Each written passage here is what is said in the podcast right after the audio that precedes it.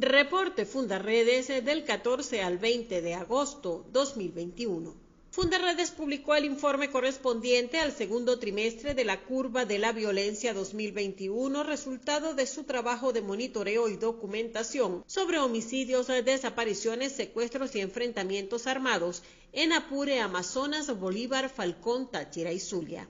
Allí, en este lapso, se registraron 287 homicidios, 100 presuntos enfrentamientos que causaron la muerte a 147 personas, gran parte de los cuales se configuran dentro del patrón de ejecuciones extrajudiciales, y 78 víctimas de desaparición y secuestro. Los datos recopilados responden al monitoreo de prensa, reportes oficiales y entrevistas a familiares de las víctimas.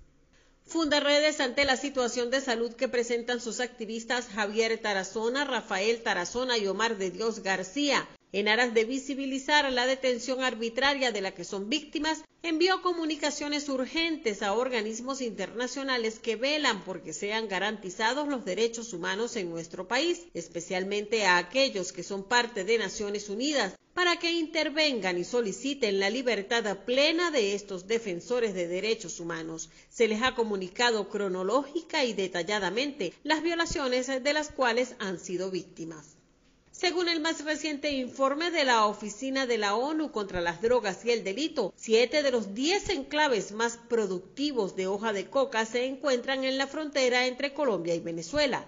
Ello explica por qué cada vez un número mayor de migrantes venezolanos se suma a las labores de cultivo y cosecha de coca, conocidos como raspachines. Y por si ello fuera poco, en la zona se registran disputas por el control de estos territorios entre las FARC de Gentil Duarte, el ELN y la guerrilla Ejército Popular de Liberación, EPL, que establecen negocios con cárteles internacionales como el Clan del Golfo. Fundaredes continúa recibiendo apoyo de activistas, organizaciones no gubernamentales, partidos políticos y sociedad civil en demanda de la inmediata liberación del director de la organización, Javier Tarazona, y otros dos activistas, quienes cumplen más de 50 días arbitrariamente detenidos en la sede del CEVIL en Caracas. Esta semana las damas de blanco y habitantes de la frontera realizaron una caminata de 25 kilómetros desde Rubio hasta San Cristóbal pidiendo una medida humanitaria para los activistas de Fundaredes.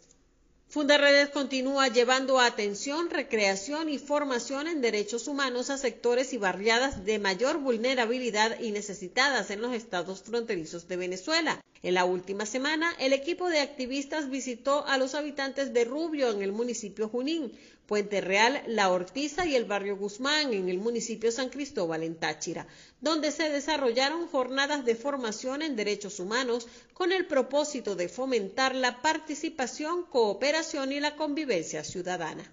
En Amazonas, indígenas Sanemá son esclavizados por mineros brasileños conocidos como garimpeiros. Organizaciones de Yecuana denunciaron ante la Defensoría del Pueblo en Puerto Ayacucho que en territorio de los Sanemá hay 400 garimpeiros y 30 máquinas haciendo minería ilegal en la frontera con Brasil, jurisdicción del municipio Alto Orinoco del estado Amazonas.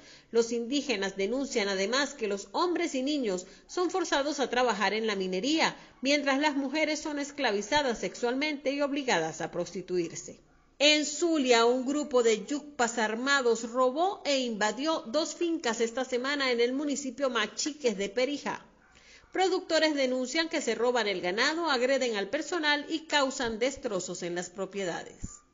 En Táchira, en las últimas semanas se han dado denuncias de menores desaparecidos que posteriormente son encontrados en el corredor fronterizo. Otros viajan con sus padres a través de las trochas como parte del éxodo migratorio. Las autoridades reportan un incremento de niños abandonados y sospechan que otros muchos pueden ser vendidos a redes de tratas de personas, impulsados por la precariedad económica que atraviesa más del 70% de las familias que abandonan el país. En Apure, los asesinatos de cabecillas de las FARC y el tren de Aragua registrados en las últimas semanas exacerban el clima de conflictividad en la zona. Se multiplican los actores beligerantes mientras la población queda expuesta a mayores niveles de violencia.